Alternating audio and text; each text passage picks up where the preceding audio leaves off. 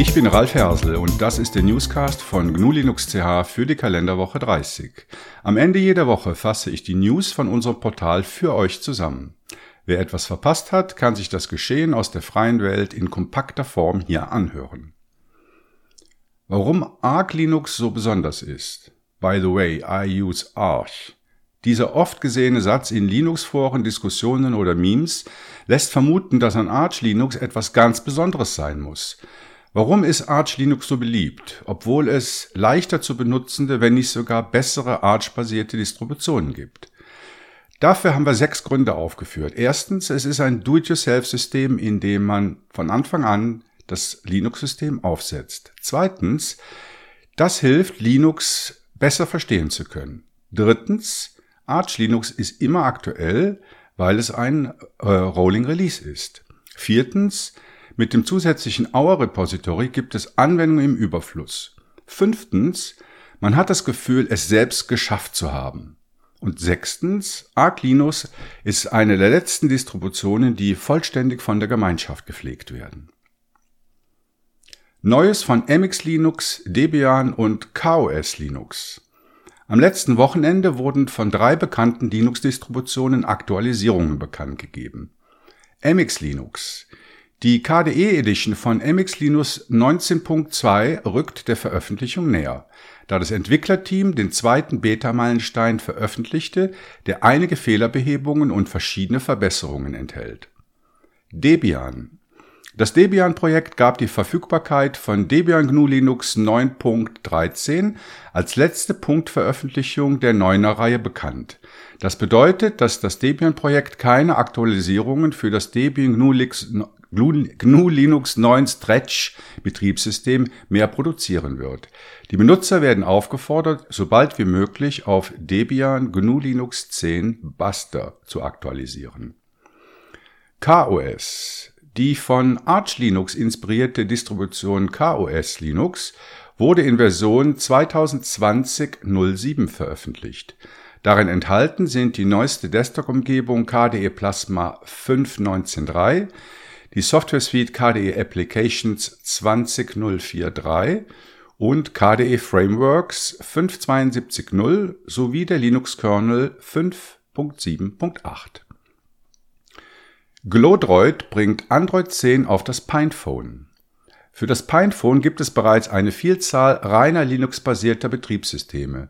Das Glodroid-Projekt hat es sich nun zur Aufgabe gemacht, ein aktuelles Android 10 auf diverse Singleboard-Computer zu portieren. Es stehen fertige Builds von Android 10 für den Raspberry Pi 4, diverse Orange Pi Modelle und auch für das Pinephone zur Verfügung 20 Jahre freie Office-Software.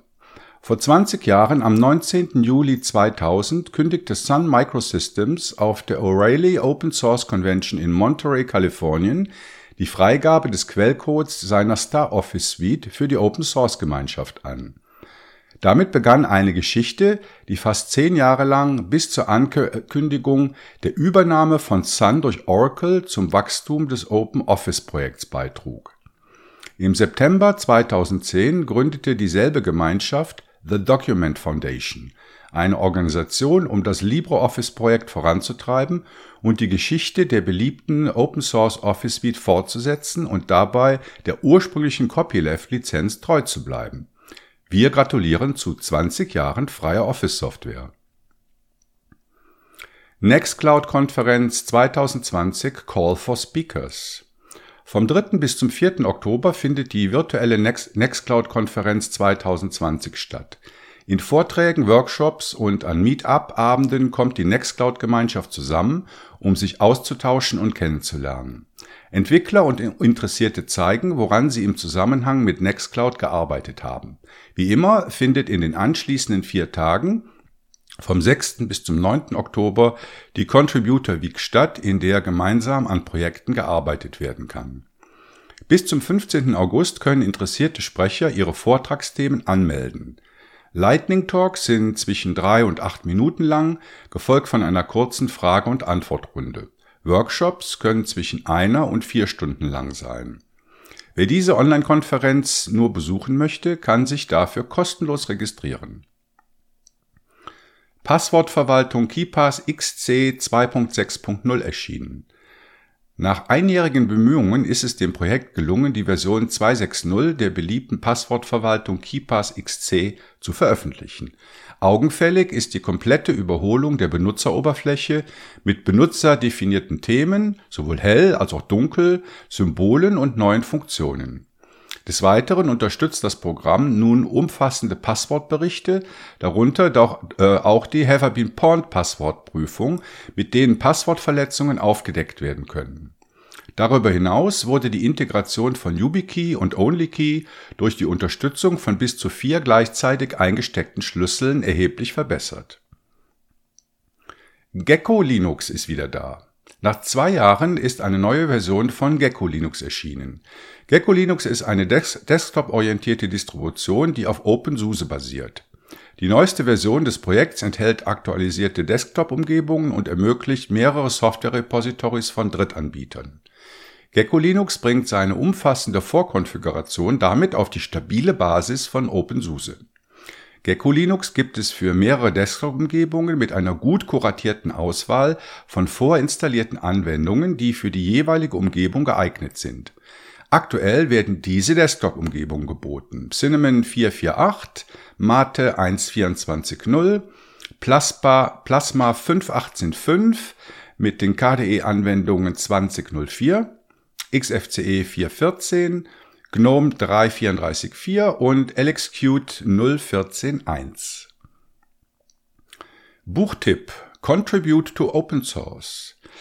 Bei diesem freien Buch handelt es sich um eine englischsprachige Lektüre des Autors Daniele Scaskiafrate. Der vollständige Titel lautet Contribute to Open Source The Right Way und ist in der zweiten Auflage erschienen. Übersetzt heißt der Titel in etwa die richtige Art zu Open Source beizutragen. Als Begründung, warum er das Buch geschrieben hat, sagt der Autor, ich wollte meine Erfahrungen in der Open Source Welt aufschreiben, in meinem Stil und mit all den Dingen, die ich über Community Management, Projektmanagement, Technik, Mentor Mentoring, Entwicklung, Lokalisierung und auch Projektpflege gelernt habe. Wer eine nerdige Urlaubslektüre sucht oder die verpassten Englischstunden nachholen möchte, dem sei dieses freie Buch empfohlen. SLE 15 Service Pack 2 veröffentlicht. Bereits vor zwei Jahren erschien die initiale Version von SUSE Linux Enterprise 15. Seitdem werden in regelmäßigen Abständen sogenannte Service Packs veröffentlicht, welche die Funktionalität erweitern und Fehler korrigieren. Mit dem Service Pack 2 stehen unter anderem neue Cloud-Abbilder für Alibaba, Azure, AWS, Google, IBM und Oracle bereit und es ist möglich, HPC-Systeme mit Elastic Fabric Adapter auf ARM-basierten Graviton 2 CPU in AWS zu betreiben. Bereits bei der Veröffentlichung von OpenSUSE 15.2 wurde die Binärkompatibilität zu SLE betont, welche im Bedarfsfall eine Migration von OpenSUSE zu SLE ermöglicht Vorgestellt einfach publizieren. Statische Website-Generatoren, SSGs, erfreuen sich einer zunehmenden Beliebtheit. Das liegt an den vielen Vorteilen, den diese Werkzeuge mit sich bringen. Ein neues Werkzeug in diesem Bereich ist Publi, das neben den Vorteilen der Platzhirsche wie Hugo und Jekyll der Anwenderin viel mehr Komfort bei der Arbeit bietet. Dafür bringt der Generator eine elektronbasierte Benutzeroberfläche mit, in der die Inhalte erstellt, das Design angepasst und die Struktur beeinflusst werden kann. All dies sind Dinge, die bei den Klassikern in einer Vielzahl von Dateien gemacht werden müssen. Entscheidend für eine gute Webseite sind die angebotenen Design- und Layout-Vorlagen. Da Publi ein relativ junges Projekt ist, gibt es in ihrem Marketplace wenige Vorlagen, von denen etwa die Hälfte kostenpflichtig ist.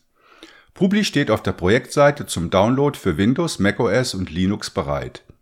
Für letzteres werden DEP, RPM und App-Image-Pakete angeboten. GUADEC 2020 gestartet. Die Entwicklerkonferenz der GNOME-Gemeinschaft GUADEC hat am 22. Juli ihre virtuellen Pforten geöffnet. Pandemiebedingt findet die Konferenz in diesem Jahr online statt. Es treffen sich Anwender, Entwickler und weitere Mitglieder der GNOME-Gemeinschaft, um sich bis zum 28. Juli in Vorträgen und Workshops auszutauschen und Neues zu erfahren. Die Vorträge können online verfolgt werden. Im nächsten Jahr soll die Gurdek wieder real stattfinden, und zwar in Mexiko. Software entwickelnd für Mädchen und Jungs. In vielen Schweizer Gemeinden gibt es in der Sommerzeit den Ferienpass. Damit wird von verschiedenen Veranstaltern ein sinnvolles Freizeitprogramm für Schülerinnen und Schüler während der Sommerferien organisiert. Die Gemeinde Kreuzlingen am Bodensee bot in diesem Jahr erstmals Softwareentwicklung für Mädchen und Jungen mit freier Software und Linux an. Peter Bittner, ein Kreuzlinger Softwareentwickler, hielt zwei dreitägige Kurse mit bis zu sieben Teilnehmern ab. Hauptziel der Veranstaltung war es, ein Bewusstsein für die Existenz einer freien Alternative zu Microsoft Windows und Apples macOS zu schaffen und die Bedeutung freier Software in der heutigen Softwareentwicklung aufzuzeigen. Goodbye Ribbon Bar Im Jahr 2007 hat Microsoft in ihrer Office Suite den Ribbon Bar als neues Menü-Bedienelement eingeführt. Wie der IT-Riese nun bekannt gab, gehört der Ribbon Bar bald der Vergangenheit an. In der Bekanntgabe gewährt Microsoft einen ersten kurzen Einblick in die Gestaltung der nächsten Office-Generation. Anstelle der Ribbons tritt eine aufgeräumtere Oberfläche. Am oberen Rand des Bildschirms findet sich ein schmaler Streifen mit Schaltflächen, deren Auswahl teilweise vom gerade ausgeführten Arbeitsschritt abhängig ist. Dieser lässt sich optional abdocken und in kompakterem Format als schwebendes Element an beliebiger Stelle platzieren ein Blick auf die freie Alternative LibreOffice zeigt, dass es dort nicht weniger als sieben verschiedene Ansichten für die Menüdarstellung gibt. Hier kann die Anwenderin entscheiden, welche Bedienung ihrer Arbeitsweise am besten entspricht. Lernen wie die Profis. Im Bildungsumfeld kommt verstärkt unfreie Software zum Einsatz.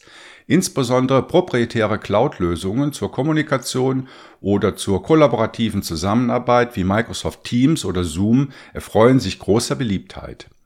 Die Lokalgruppe Zürich der Free Software Foundation Europe hat sich dem Thema angenommen und eine Kampagne mit dem Titel Lernen wie die Profis ins Leben gerufen. Ziel ist es, auf die entstehenden Abhängigkeiten und die Wichtigkeit der digitalen Souveränität aufmerksam zu machen und konkrete Alternativen anzubieten. Vorschau auf Fedora 33 Die GNU-Linux-Distribution Fedora 33 wird voraussichtlich im Oktober 2020 erscheinen. Das Portal ItzFoss hat sich die laufenden Arbeiten angesehen und daraus eine Liste der zu erwartenden Neuerungen erstellt. Dazu gehören ButterFS wird das neue Standarddateisystem, Nano ersetzt VI als Standardeditor im Terminal, Swap on ZRAM ersetzt die Swap Partition, ZRAM ist ein komprimiertes RAM-Laufwerk, das verwendet wird, wenn der normale Arbeitsspeicher voll ist.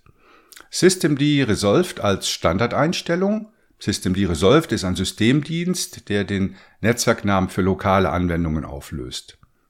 Es gibt eine höhere Geschwindigkeit für 64-Bit ARM-Geräte äh, und GNOME 3.38 wird die neue Desktop-Version sein. Hack Zürich erfährt, Mischbe erfährt Mischbetrieb. Hack Zurich findet vom 18. bis zum 20. September 2020 in diesem Jahr als hybride Veranstaltung statt. Die Teilnehmenden am Hackathon können entweder persönlich vor Ort in Zürich oder virtuell aus der ganzen Welt dabei sein. Seit 2014 vereint Hack Zurich die weltbesten Tech-Talente, ausgewählt aus Tausenden von Bewerbern, die mehrere Elite-Universitäten und führende Organisationen aus mehr als 85 Ländern repräsentieren um in Teams von zwei bis vier Personen während eines 40-stündigen Hackathons zusammenzuarbeiten, um innovative Web-, Mobile- und Hardware-Anwendungen zu entwickeln. Collabora Office auch für Chromebooks. Die Firma Collabora Productivity ist die treibende Kraft hinter der Einführung von LibreOffice in der Cloud und bietet eine Reihe von Produkten und Beratungsleistungen für Unternehmen und Behörden an. Am Freitag teilte die Firma die Verfügbarkeit des Produkts Collabora Office auch für Chromebooks mit. Collabora Office ist die Desktop-Variante von Collabora Online. Chromebooks sind gerade im schulischen Umfeld beliebt, bisher fehlte es auf dieser Plattform jedoch an einer vollwertigen Office Suite, die der Anwenderin die Wahl des Speicherortes ermöglicht. Um die Kontrolle über ihre Daten und ihre Privatsphäre wiederzuerlangen. Das waren die News für euch aus dieser Woche. Anregungen und Kommentare könnt ihr gerne auf der Seite, in Telegram oder auf Mastodon hinterlassen. Die Adressen findet ihr auf unserer Webseite. Bleibt frei, schreibt bei uns mit und lest auch nächste Woche GNU Linux CH. Macht es gut und hört wieder rein.